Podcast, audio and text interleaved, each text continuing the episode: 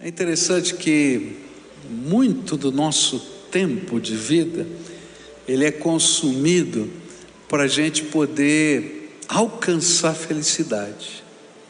É uma das metas de todo ser humano. E é interessante que o apóstolo Paulo ele vai dizer para a gente que ele descobriu o segredo da felicidade. E ele disse isso em Filipenses 4, não é? Versículos 11 a 13, onde está escrito assim na palavra do Senhor. Digo isto, não porque esteja necessitado, porque aprendi a viver contente em toda e qualquer situação. Sei o que é passar necessidade e sei também o que é ter em abundância. Aprendi o segredo de toda e qualquer circunstância, tanto de estar alimentado como de ter fome, tanto de ter em abundância como de passar necessidade. Tudo posso naquele que me fortalece. Vamos dizer juntos? Tudo posso naquele que me fortalece. É interessante que Paulo, ao falar sobre essa, essa questão da felicidade, nesse texto aqui de, de Filipenses, no capítulo 4, ele vai dar para a gente a receita de como é que a gente pode estar feliz em toda e qualquer circunstância da vida. Que a felicidade não precisa estar atrelada a um determinado momento ou uma determinada circunstância da vida. Tem gente que imagina que se tiver tudo o que quiser, vai ser feliz. Eu já descobri que tem muita gente que tem tudo o que queria e não é feliz. Tem gente que imagina que se alcançar todo o sucesso que tem almejado, vai ser feliz. E eu conheço pessoas que alcançaram todo o sucesso que tinham almejado, alguns até famosos, e se mataram. Você conhece a história de vários? Popstars. E aí a gente vai perceber que a felicidade, ela não depende só de circunstâncias, mas existem outros elementos muito mais importantes e às vezes que nós não ponderamos com o mesmo valor que determinam a nossa felicidade. E Paulo vai nos dar a receita de como é que a gente pode ser feliz.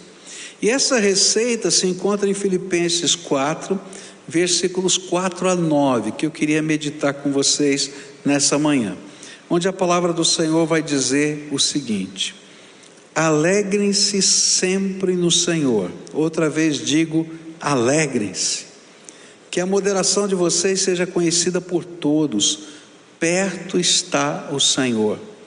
Não fiquem preocupados com coisa alguma, mas em tudo sejam conhecidos diante de Deus os pedidos de vocês pela oração e pela súplica com ações de graças. E a paz de Deus, que excede todo entendimento, guardará o coração e a mente de vocês em Cristo Jesus. Finalmente, irmãos, tudo que é verdadeiro, tudo que é respeitável, tudo que é justo, tudo que é puro, tudo que é amável, tudo que é de boa fama, se alguma virtude há, se algum louvor existe, seja isso que ocupe o pensamento de vocês. E o que também aprenderam, receberam e ouviram de mim e que viram em mim, isso ponham em prática, e o Deus da paz estará com vocês. Buscar a felicidade, eu acho que é meta de qualquer ser humano. E a gente fica tentando descobrir quais são as maneiras de ser feliz nessa terra.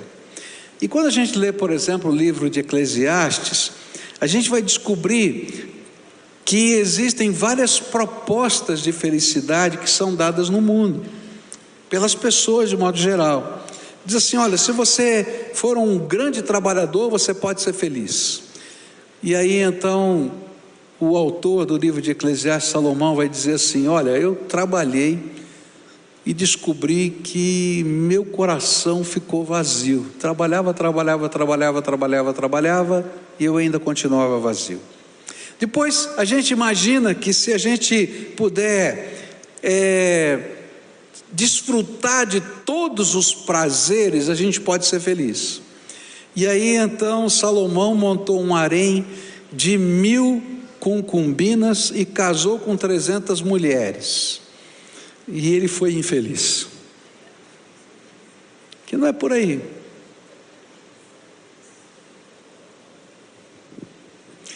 Depois, se a gente for olhar lá, ele vai dizer para a gente que ele imaginou que se ele fosse o homem é, voltado para o conhecimento, ele podia ser feliz. Então, ele vai dizer lá no livro de Eclesiastes que ele estudou, estudou, estudou, estudou, estudou, e depois ele percebeu que isso não preenchia o coração dele. E vai o livro todo, ele vai falando isso todo o livro. E às vezes nós estamos vivendo a nossa vida tentando descobrir o caminho da felicidade, e por isso a gente se casa, e por isso a gente administra os nossos bens, é, pensando nisso que a gente educa os nossos filhos. Mas eu quero dizer para vocês que na Bíblia a gente vai encontrar a receita da felicidade.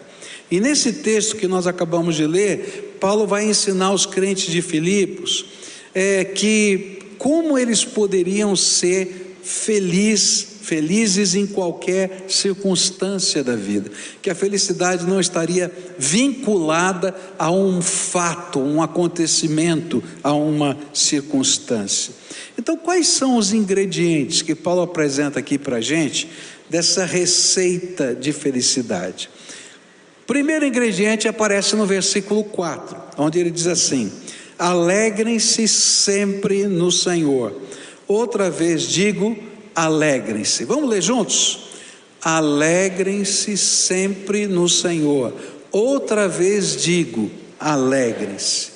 O primeiro ingrediente dessa receita tem a ver de onde provém a fonte da nossa felicidade. Se você está colocando a tua esperança de felicidade a fonte da sua felicidade. Em algumas coisas que estão acontecendo na sua vida, muito provavelmente você vai passar por momentos infelizes. E alguns vão viver uma vida infeliz. A gente vai poder perceber na literatura do mundo que muita gente imagina que para ser feliz a gente tem que ter um relacionamento romântico maravilhoso. Então tem os romances, tem os filmes, tem as novelas, tudo voltado para isso. Mas ser feliz não depende de alguém. Porque quando eu coloco a minha esperança de felicidade no outro, eu posso me perder. Porque as pessoas são falhas. Todo mundo erra.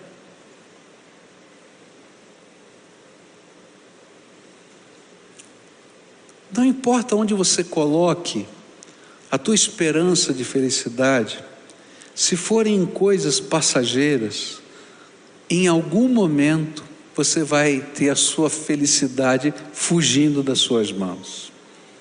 Mas se você deseja ser feliz em toda e qualquer circunstância, então a fonte da sua alegria deve estar num lugar mais sólido, num lugar imutável. Por isso, Paulo diz assim: Olha, a fonte da tua felicidade, a fonte da tua alegria tem que estar em Jesus. Ele precisa ser o Senhor. É na comunhão com Jesus, é no propósito que Jesus tem para a nossa vida, é no poder dele intervindo no nosso dia a dia, é dali que vem a nossa felicidade. O que Paulo está tentando nos ensinar é que a verdadeira felicidade só se encontra quando permitimos que Jesus esteja no comando da nossa vida. E é interessante que quando Paulo escreveu isso, ele estava em Roma e ele estava preso. E ele escreve essa carta para agradecer essa igreja por estar sustentando ele na cadeia. Mas ele escreve a carta inteira com um tema, e o tema da carta de Filipenses é alegria. Agora veja que coisa interessante, ele está na cadeia por causa do Evangelho, que precisa de gente que manda dinheiro para sustentar, senão ele vai passar fome, e ele está escrevendo uma carta sobre alegria. E ele vai encorajar aquele povo a viver a sua alegria em Cristo. Olha só o que ele vai escrever. Ele vai dizer para a gente que essa alegria em Cristo ele pode atingir todos os momentos da nossa vida. Filipenses 1, versículos 12 e 14, 12 a 14, diz assim: Quero ainda, irmãos, que saibam que as coisas que me aconteceram têm até contribuído para o progresso do Evangelho, de maneira que toda a guarda pretoriana e todos os demais sabem que estou preso por causa de Cristo. E os irmãos, em sua maioria, estimulados no Senhor por minhas algemas, ousam falar a palavra com mais coragem. E o que Paulo está dizendo é assim: a minha prisão contribuiu para a missão. E então, se ninguém pode deter o avanço da obra de Deus, e eu estou no centro da vontade de Deus, aleluia! Até a cadeia é bênção. Negócio doido, né? Eu me lembro aqui do testemunho do Miguel Zuger, você talvez esteve, estivesse aqui conosco quando ele deu esse testemunho que ele estava procurando alguns irmãos que tinham se convertido e ninguém tinha notícias desses irmãos que tinham se convertido. E ele estava orando para Deus revelar onde estavam esses irmãos, para ver como é que ele podia ajudar. E quando ele chegou então na sua, uma das suas viagens de incursão missionária, ele foi preso. Aí pegaram esse homem e levaram para uma cadeia de segurança máxima e colocaram numa cela. Adivinha que cela? onde estavam todos aqueles irmãos por quem ele estava orando e queria saber onde é que eles estavam. E ele ficou 24 horas naquela cela, ninguém deixou ele dormir, porque ele tinha que orar com eles, tinha que ler a palavra com eles, ou melhor, citar a palavra para eles e pregar para eles. Depois de 24 horas, chegou o soldado e disse: Me perdoe, nós confundimos você com outra pessoa e nós vamos soltar você. E ele saiu dali dizendo: Louvado seja Deus, porque eu fui preso. Você consegue entender? O que Paulo está dizendo para a gente é isso. Se o Senhor é a nossa alegria, se a nossa vida está no centro da vontade dEle, e se Ele está no controle de todas as coisas, eu posso me sentir feliz em toda e qualquer circunstância da minha vida. Lá em Filipenses capítulo 1, 20 e 21, ele vai falar do que talvez a gente possa dizer que é a pior coisa que pode acontecer na vida de alguém. Alguém vai dizer, ah, a pior coisa que pode acontecer é morrer. E então ele escreve assim: Minha ardente expectativa e esperança é que em nada serei envergonhado, mas que com toda a ousadia, como sempre também agora, Cristo será engrandecido no meu corpo, quer pela vida, quer pela morte, porque para mim o viver é Cristo e morrer é lucro. E Paulo está dizendo: olha, nem a morte pode roubar a minha alegria, pois eu tenho certeza da vida eterna e da herança que Ele já preparou para mim. Eu sei para onde eu estou indo. E eu sei que essa vida é uma passagem. E então não serão as dificuldades presentes que vão roubar de mim a alegria, pois Jesus sempre será a minha alegria. Essa semana eu fui muito abençoado, muito abençoado. Eu tive o privilégio de conversar com a Jaqueline. A Jaqueline é aquela moça que tem é, paralisia cerebral e que de vez em quando canta aqui para gente, né? E eu tive o privilégio, eu fui abençoado em conversar uma hora e meia, duas horas com a Jaqueline. Ela veio conversar comigo e ela começou a dar o testemunho dela para mim. Uma coisa linda, gente, linda, linda. Como ela passou por tempos de angústia, de desespero, de revolta, de desejo de, de coisas ruins. E como Deus foi trabalhando o coração dela. Gente, à medida que aquela menina ia dando testemunho dela, eu só conseguia chorar. E o pior é que eu não achava o meu lenço. Gente, que coisa linda. E eu desafiei a Jaqueline, esse ano nós vamos fazer esse projeto. ela vai gravar para a gente no YouTube trechos do, do testemunho dela e canções que ela vai cantar para a gente. E ela vai ser um youtuber aqui, dando testemunho de como a gente pode ser feliz em toda e qualquer circunstância da vida. Como Deus trabalhou, como Ele interviu, como Ele deu revelações, como Ele deu sinais, como Ele mostrou valor. Gente, não dá para entender, coisa linda demais, coisa linda demais.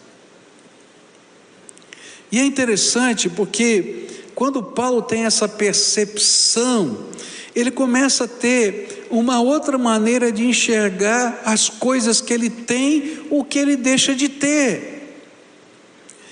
E ele vai escrever que algumas dessas coisas que ele deixou de ter, ele entendeu que não valiam tanto assim. Olha só o que ele vai falar em Filipenses 3, versículos 7 a 11. Mas o que para mim era lucro, isso considerei perda por causa de Cristo. Na verdade, considero tudo como perda por causa da sublimidade do conhecimento de Cristo Jesus, meu Senhor.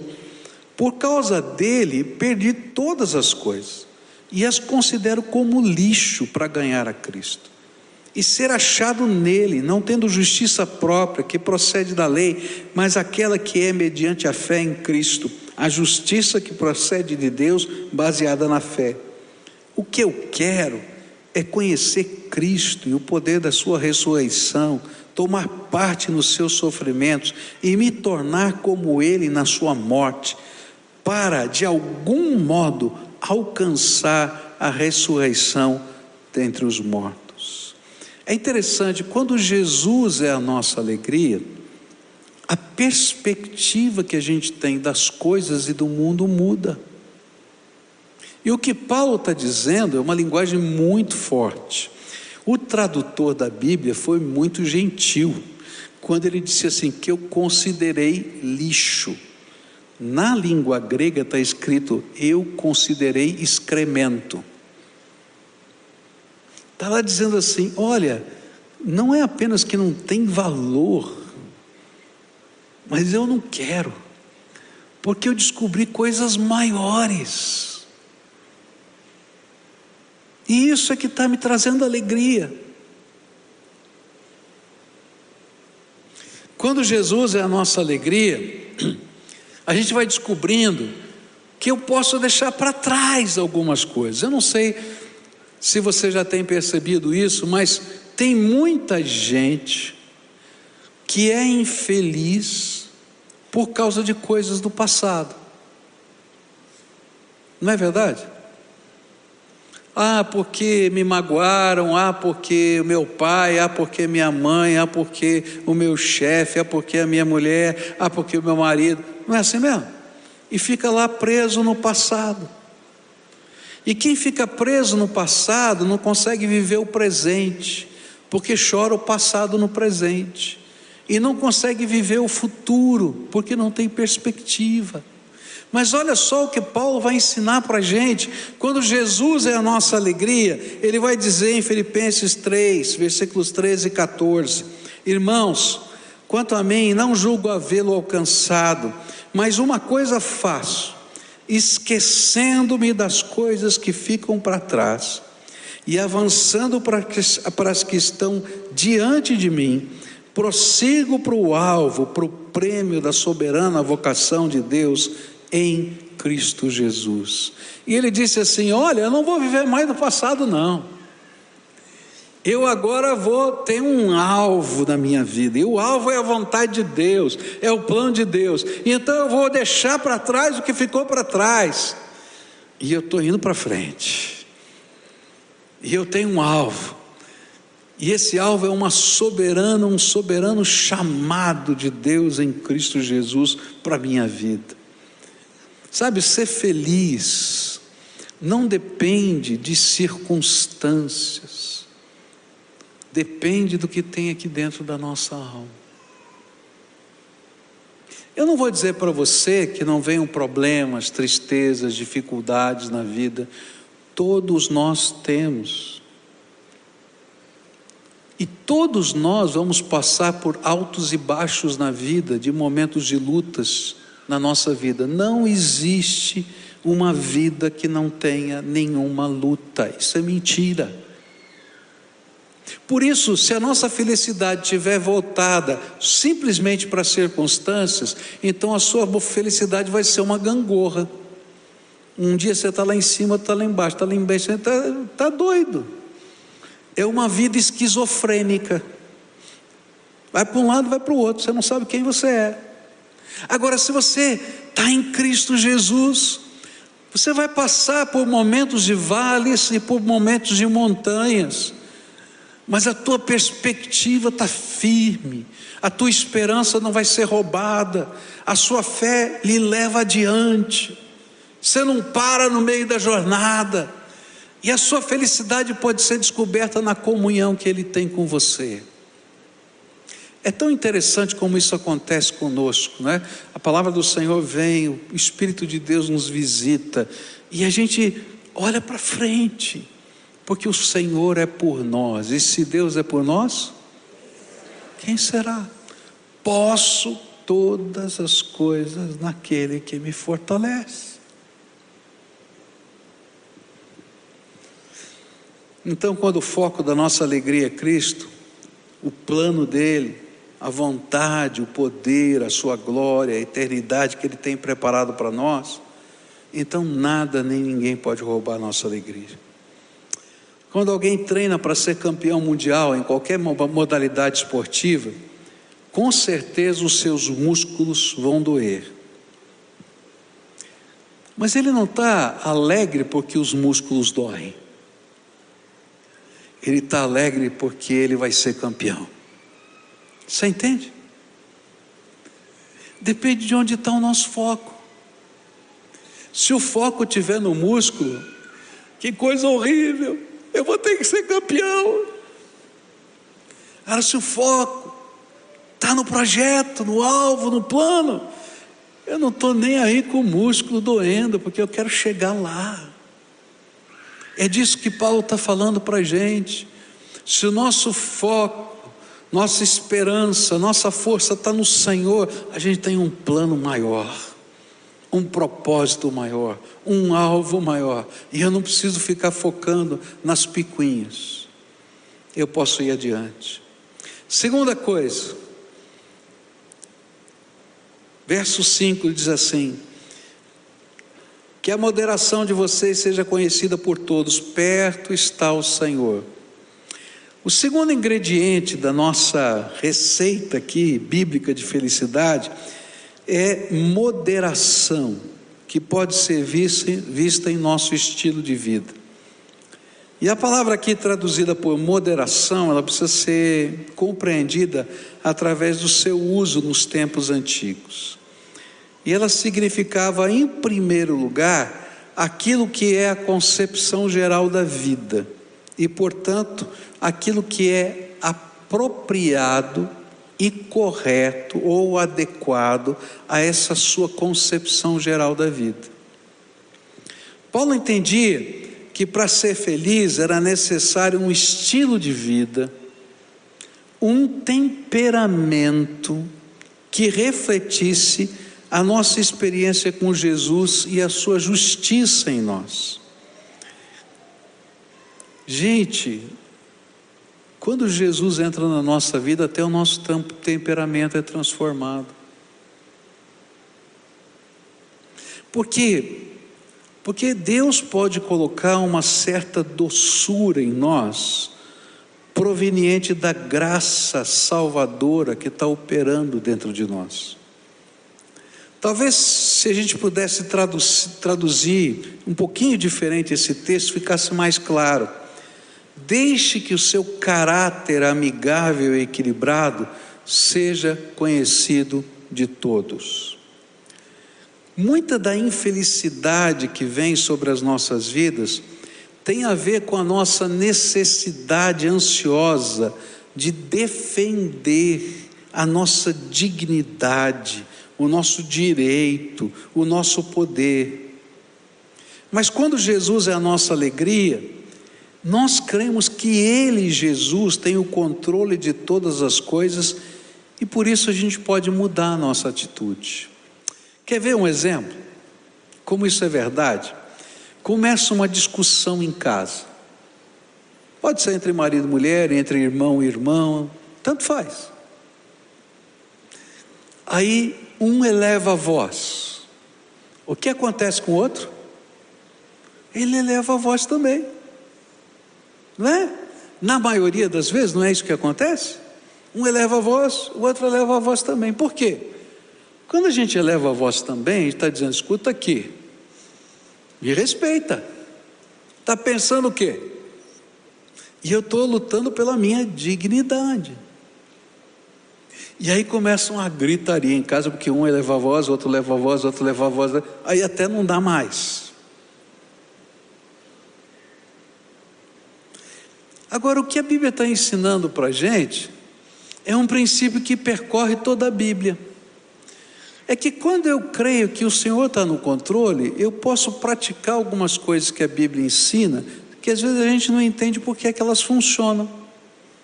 A palavra de Deus diz assim: que a resposta branda aplaca o furor. Em vez de elevar a voz, eu posso falar de uma maneira delicada. E isso desmonta as estruturas. Há um mecanismo dentro da mente do homem muito interessante. Imagina uma balança de batateiro ali, né? com um peso de um lado e do outro, onde você tem ofensa de um lado. Na cabeça do homem funciona assim: se eu ofendi você e você me retribuiu com ofensa, está tudo empatado. Eu não devo nada para ninguém.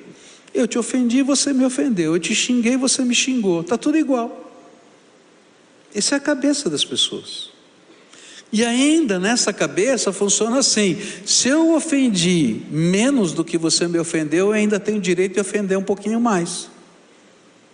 É assim que funciona a cabeça.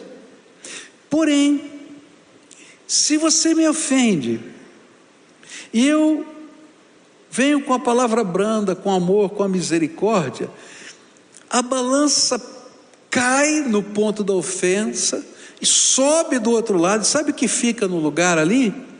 Culpa.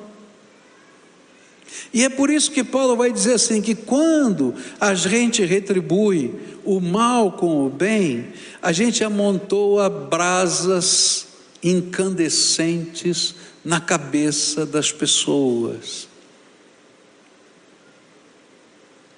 Agora eu não consigo fazer isso se eu tenho que defender os meus direitos. Mas se eu creio que Jesus é o meu pastor, eu posso descansar os meus direitos na mão dele. É interessante que Jesus, ensinando sobre esse princípio, ele vai dizer para a gente que a gente tem que ser como ovelhas no meio dos lobos. E quando ele diz isso, dá uma sensação ruim dentro da gente. Porque a gente pensa assim, tadinha da ovelha no meio dos lobos, vai ser comida. É verdade, se ela estiver desgarrada. Mas se ela estiver no rebanho do pastor, o pastor defende as suas ovelhas. E o que acontece com essa moderação que a Bíblia está falando, é que eu começo a entender que não importa o que esteja acontecendo, eu coloco diante de Deus aquilo que é o meu direito, a minha dignidade, e o Senhor é quem cuida de mim, e Ele é o meu pastor, e Ele trata da minha causa, e aí eu não preciso ficar amargurado, angustiado, porque Ele já está cuidando da minha causa. E essa nossa moderação reflete a nossa segurança de quem cuida de nós. E mesmo que a gente tenha que sofrer algum dano, ele é temporário, pois o Senhor já está chegando, é isso que Paulo está dizendo, ele está vindo, a vinda dele está próxima, a consumação de todas as coisas, ela já está chegando, e as possíveis perdas são irrisórias diante da grandeza que Deus tem preparado para nós. Mas não é só isso, ele está próximo, porque ele prometeu: Eis que estou convosco, o quê? todos os dias até a consumação dos séculos. Eu tenho visto, gente, tanta infelicidade por falta desse tipo de moderação.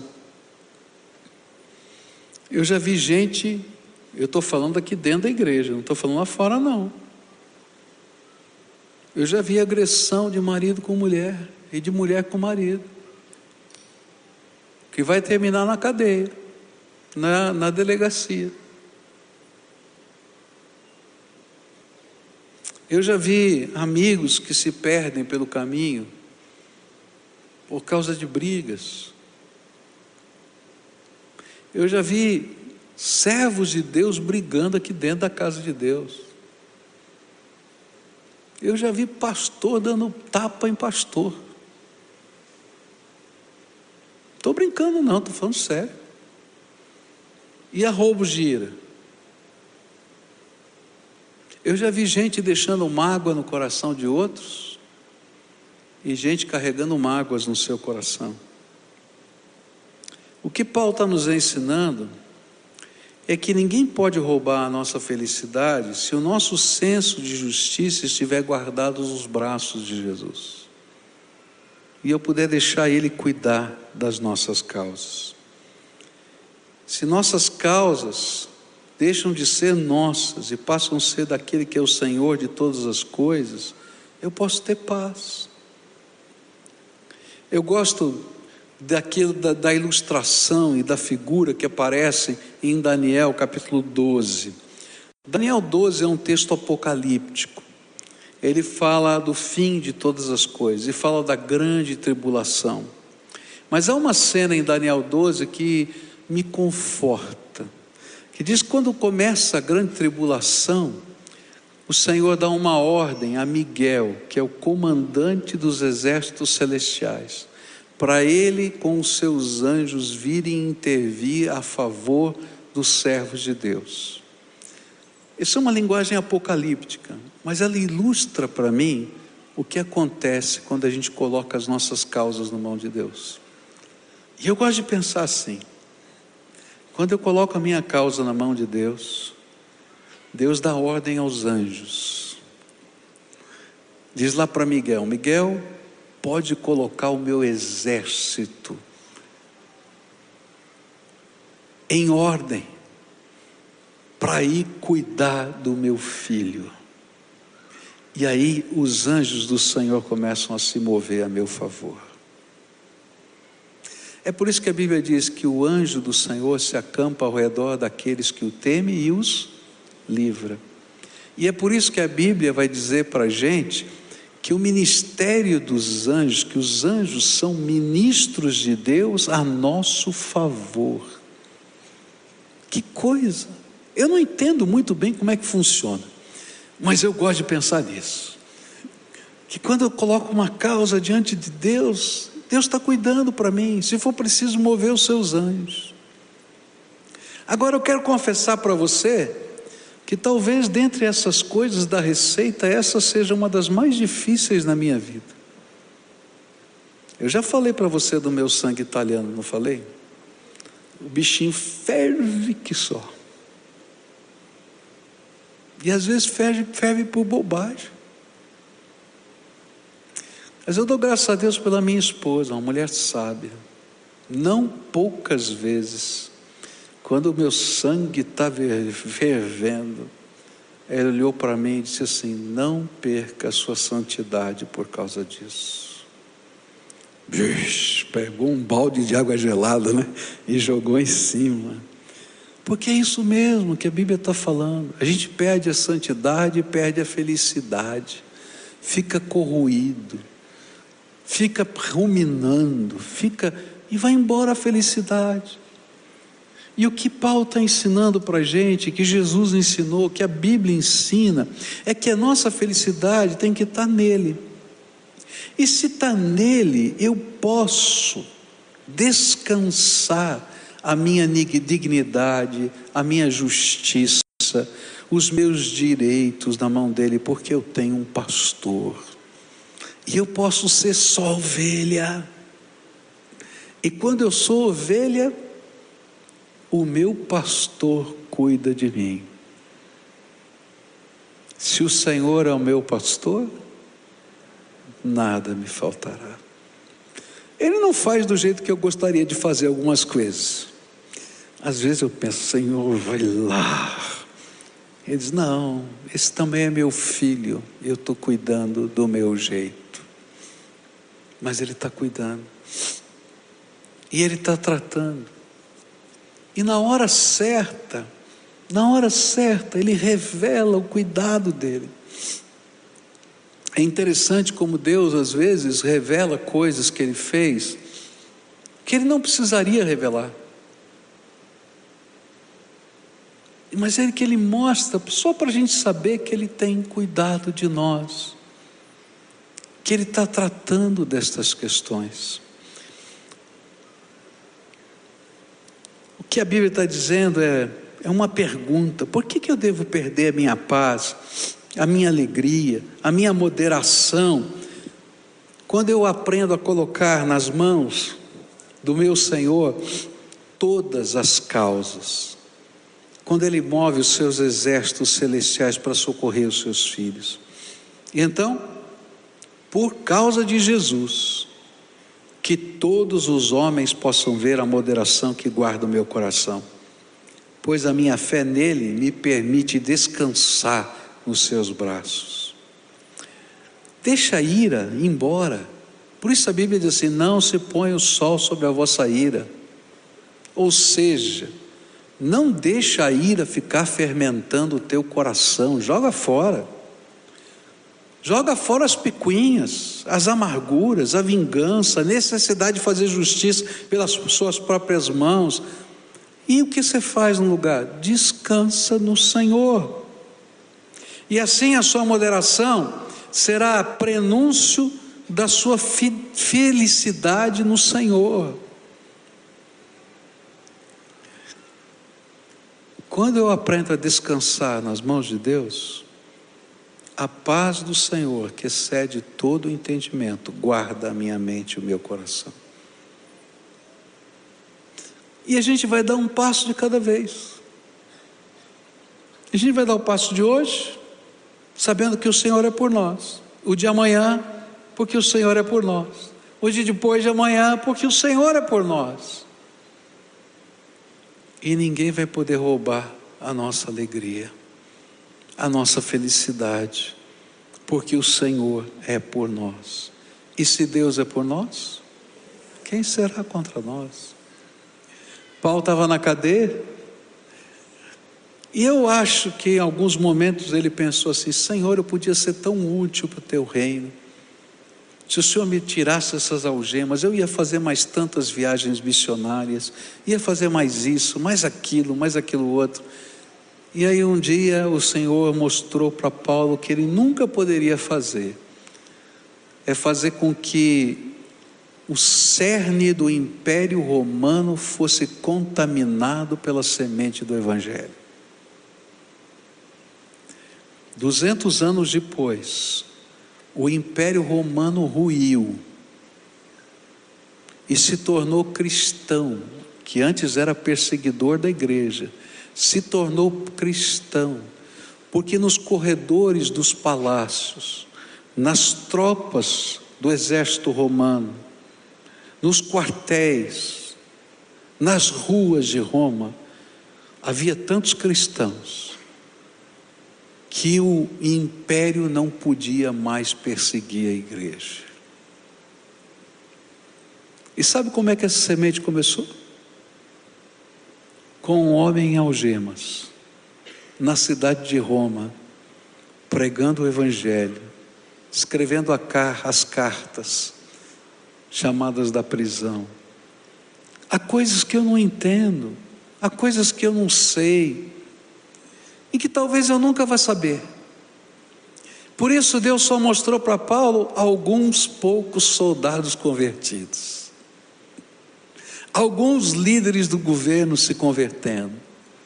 E ele escreve aos filipenses dizendo assim: Olha, eu estou muito feliz, porque toda a guarda pretoriana já sabe do Evangelho. Se se converteu, eu não sei, mas já sabe do Evangelho. Quem pode roubar a felicidade e a alegria de um homem assim? Essa manhã eu queria orar junto com você. E queria dizer para você que há um jeito de ser feliz. E esse jeito de ser feliz muda a nossa perspectiva de vida, os nossos valores, os nossos alvos, os nossos sonhos. Ele tem oito passos, ou oito ingredientes nessa receita. A gente só viu dois. Hoje à noite eu vou continuar. Onde Paulo vai dizer assim: olha, aprenda a trocar a ansiedade pela oração. Vou falar sobre isso hoje à noite. Como é que a gente troca ansiedade por oração? Mas o que Paulo está ensinando para a gente é algo tremendo. Eu posso ser feliz em toda e qualquer circunstância da minha vida.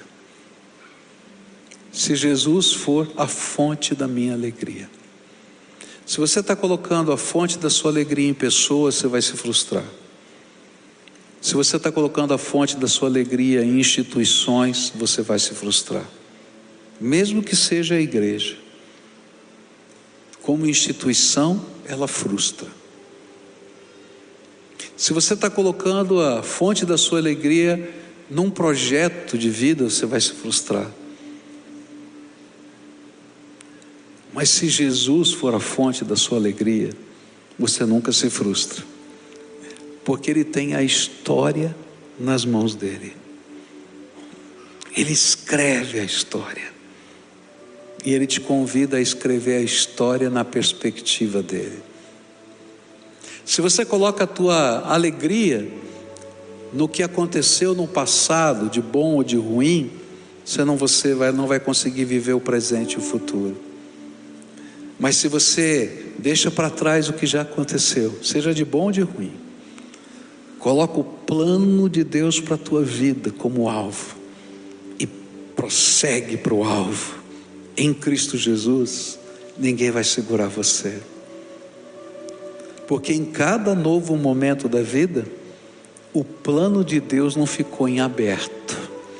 Ele tem algo para você hoje, na condição em que você se encontra. Ele tem algo especial só para você hoje. Isso é tremendo. Aí ninguém pode roubar a nossa alegria. Se você coloca a sua alegria em qualquer outra coisa, o tempo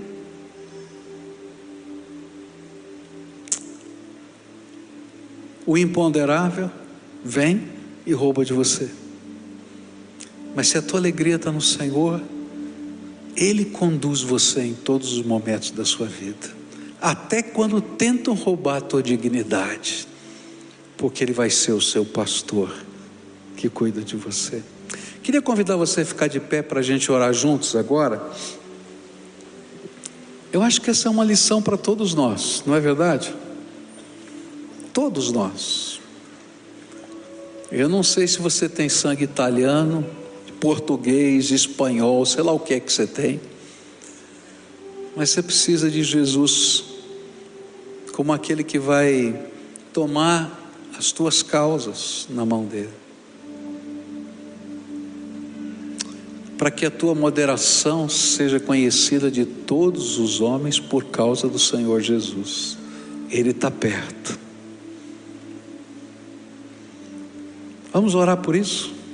Curva a tua fronte.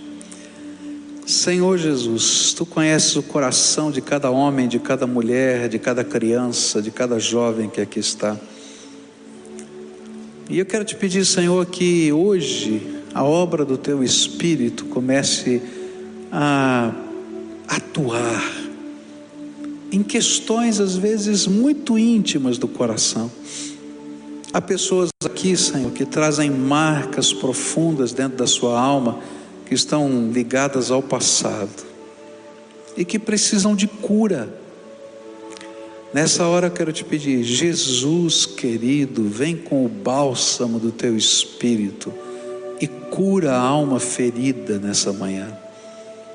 De tal maneira, Pai, que o passado não roube a alegria nem a felicidade. Ó oh, Pai, tem gente que está preocupado com o futuro eu quero te pedir que nessa hora, Pai, a paz do Senhor que excede todo o entendimento, Guarde a mente e o coração daqueles que estão preocupados com o futuro, porque o Senhor é o nosso pastor e nada nos faltará.